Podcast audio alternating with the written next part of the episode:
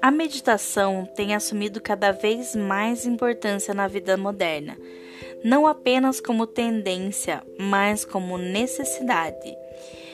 Queremos interagir com tudo que nos rodeia e tentamos estabelecer uma proximidade maior com o que nos agrada.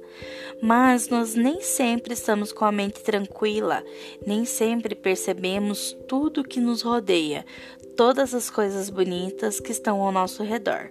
Por que será? Nos falta concentração, nos falta estar presente em cada momento da nossa vida de maneira integral.